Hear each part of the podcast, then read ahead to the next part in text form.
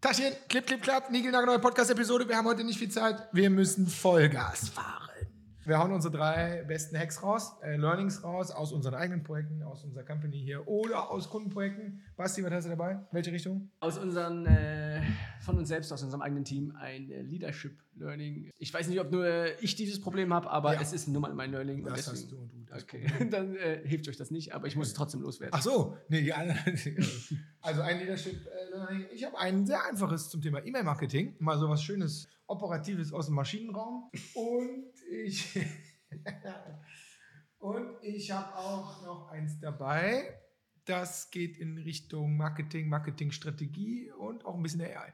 Okay, ich fange an mit dem einfachen äh, E-Mail-Marketing. Wir machen ja ganz viel E-Mail-Marketing und ihr alle macht ja auch E-Mail-Marketing. Und man hat ja so gelernt, und das ist ja auch äh, Usus, dass man da unten so eine, eine Call to Action reinbaut. Ja, man schreibt irgendwas und die Leute sollen eine Sache machen dies oder das. Und, so. und wir haben gelernt, dass, und ich hätte es niemals geglaubt, dass wenn man die Call to Action benutzt, antworte einfach auf diese Mail. Wenn ich jetzt eine persönliche Mail schreibe, ist ja klar, dass er darauf antwortet. Aber die meisten, sowohl die Versender, also wir E-Mail-Marketer, ja, äh, als auch die Empfänger, haben irgendwie nicht auf dem Schirm, dass man auf so ein Newsletter äh, auch tatsächlich antwortet. Und aus der Kundensicht, komme ich übrigens in Hack 3 nochmal zu, ist das natürlich maximal einfach.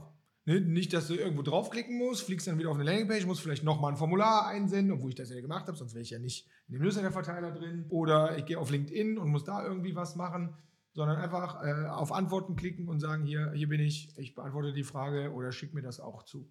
Das heißt, mein Hack ist sehr, sehr einfach. Vergesst nicht, dass das Einfachste aus Kundensicht, um eine Interaktion auf eine Newsletter-Kampagne zu machen, ist einfach auf die E-Mail zu antworten. Und von selber macht das kaum jemand ja, sondern ihr müsst denen das sagen, dass das die Call to Action. Das ist sehr, sehr wichtig. Wie sind wir darauf gekommen? Nicht von selber, sondern wir haben wieder irgendwie so einen Hack gemacht da im E-Mail-Marketing und dann haben auf einmal Leute auf die E-Mail geantwortet und haben gesagt, so hier könnt ihr uns das zuschicken. Und so sind wir überhaupt darauf gekommen, dass das Leute, dass das für die Leute das Einfachste ist. Und dann haben wir in der nächsten Version das dann noch dazu geschrieben, dass sie bitte einfach antworten sollen. Und seitdem kriegen wir ganz, ganz viele Antwort-E-Mails auf unseren Newsletter. Sehr schönes Ding aus Maschinenraum eigentlich, oder? Voll. Voll geil.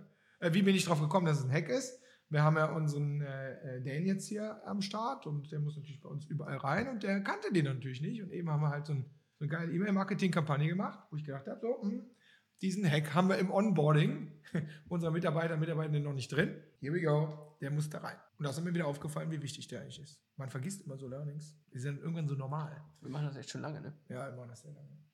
Du bist. Yes.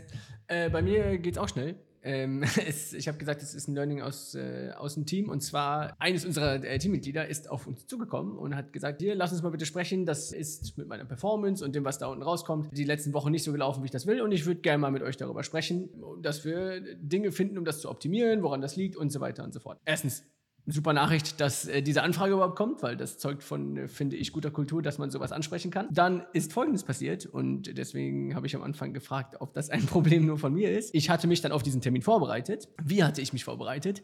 Inhaltlicher Natur.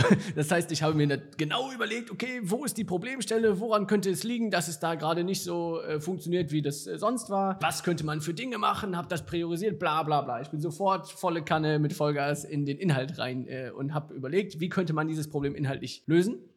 Dann ging das Gespräch auf und ich habe da hier meine Agenda gemacht, war schon happy, dass ich gelernt hatte, eine Agenda zu machen, weil das wäre vor einem halben Jahr auch nicht passiert. Du hast dich auch fürs Feedback bedankt am Anfang. Ich habe mich auch fürs Feedback bedankt. Ja.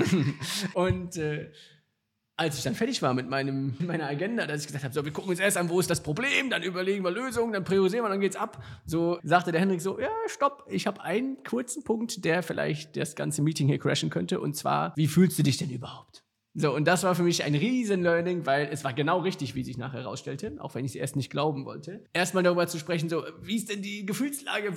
Wie fühlt sich das denn für dich an? Was genau fühlt sich schlecht an? Was genau fühlt sich richtig an? Was genau fühlt sich gut an? Und so. Und am Ende stellt sich raus, ja, es gab ein, zwei inhaltliche Dinge, die wir jetzt anfangen zu experimentieren und zu ändern.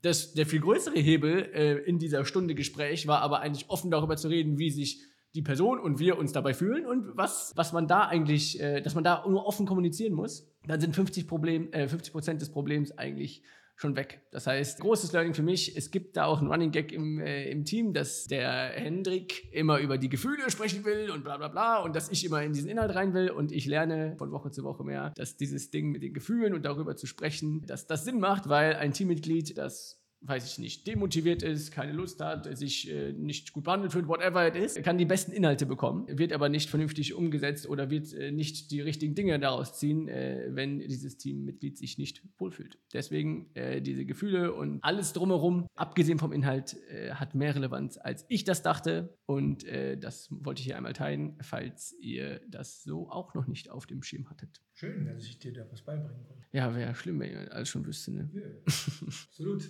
Nee, ist wichtig. Zu viel über Gefühle sprechen ist aber auch nicht gut. Das stimmt auch.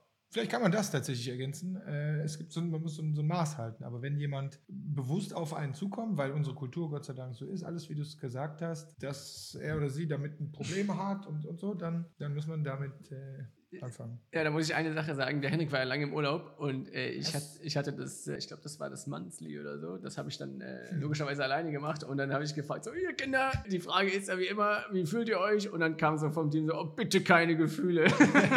Wirklich? ja, finde ich äh, witzig. Wusste der Henrik nicht. Ja, Das heißt, die Mischung macht's. Flug ist gebucht. Ich bin morgen wieder weg.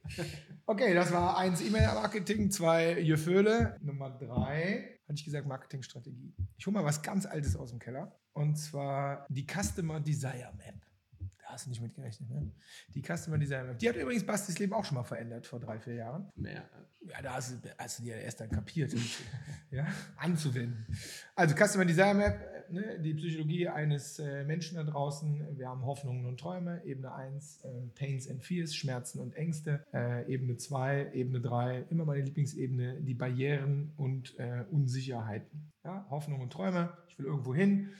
Ängste äh, und Schmerzen, ich habe irgendwo vor Angst oder will von irgendwo weg. Und dann Nummer drei, so, oh, ich kenne dich schon, ich kenne dein Produkt vielleicht schon, ich höre schon deinen Podcast so, aber irgendwas hält mich zurück, endlich diesen Termin zu buchen oder bei dir ins Programm zu gehen, was auch immer. So, diese drei Dinge sind da und egal, ob wir Tonschuhe kaufen oder ob wir ein teures Coaching kaufen. Im Marketing gilt es, die entsprechend zu triggern, im Sales gilt es, die zu triggern, auf deiner Landingpage gilt es, die zu triggern, in deinem E-Mail und so weiter und so fort. Kann man nicht oft genug rausholen, weil wir haben heute Morgen auch wieder äh, eigentlich nur so auf dem Weg so eine Session dazu gemacht, wo wir gemerkt haben, ah Moment, bei manchen Dingen, die wir machen, sind wir da gar nicht gerade so gerade, wie wir das natürlich bei unseren Kunden immer machen und üben. Das gilt natürlich dann auch für uns. Was ich aber eigentlich sagen will, ist nochmal aus unserem AI Bootcamp von letzter Woche ein Feedback ähm, bei dieser Umfrage, die wir da gemacht haben, mit 130 Antworten oder was das war, wo die Leute gesagt haben, sie haben die Angst vor der AI unter anderem an der Stelle, dass das Marketing dann nicht mehr so individualisiert ist, so persönlich ist. Und das finde ich ja immer noch so, pff, das kann ich ja immer noch überhaupt nicht nachvollziehen, weil erstens,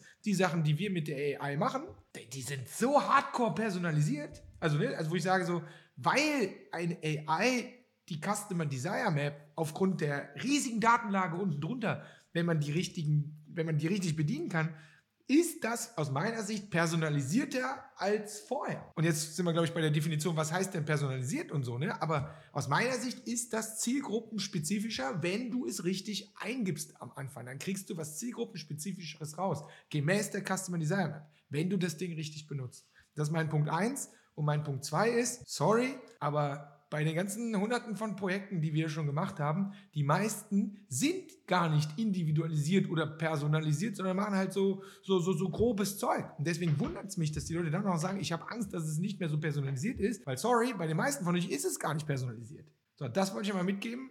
Hängt euch das nochmal über den, äh, über den Schreibtisch. Customer Design Map, Hopes and Dreams, Pains and Fears, Barriers and Uncertainties auf der einen Seite und auf der anderen Seite lernt diese AI da einfach mal zu benutzen, weil die hilft euch. Die macht es nicht unpersonalisierter, sondern die kann euch helfen, eine E-Mail, ganz einfaches Beispiel, vielleicht an der Stelle sogar gemäß der Eingabe ähm, spezifischer zu machen.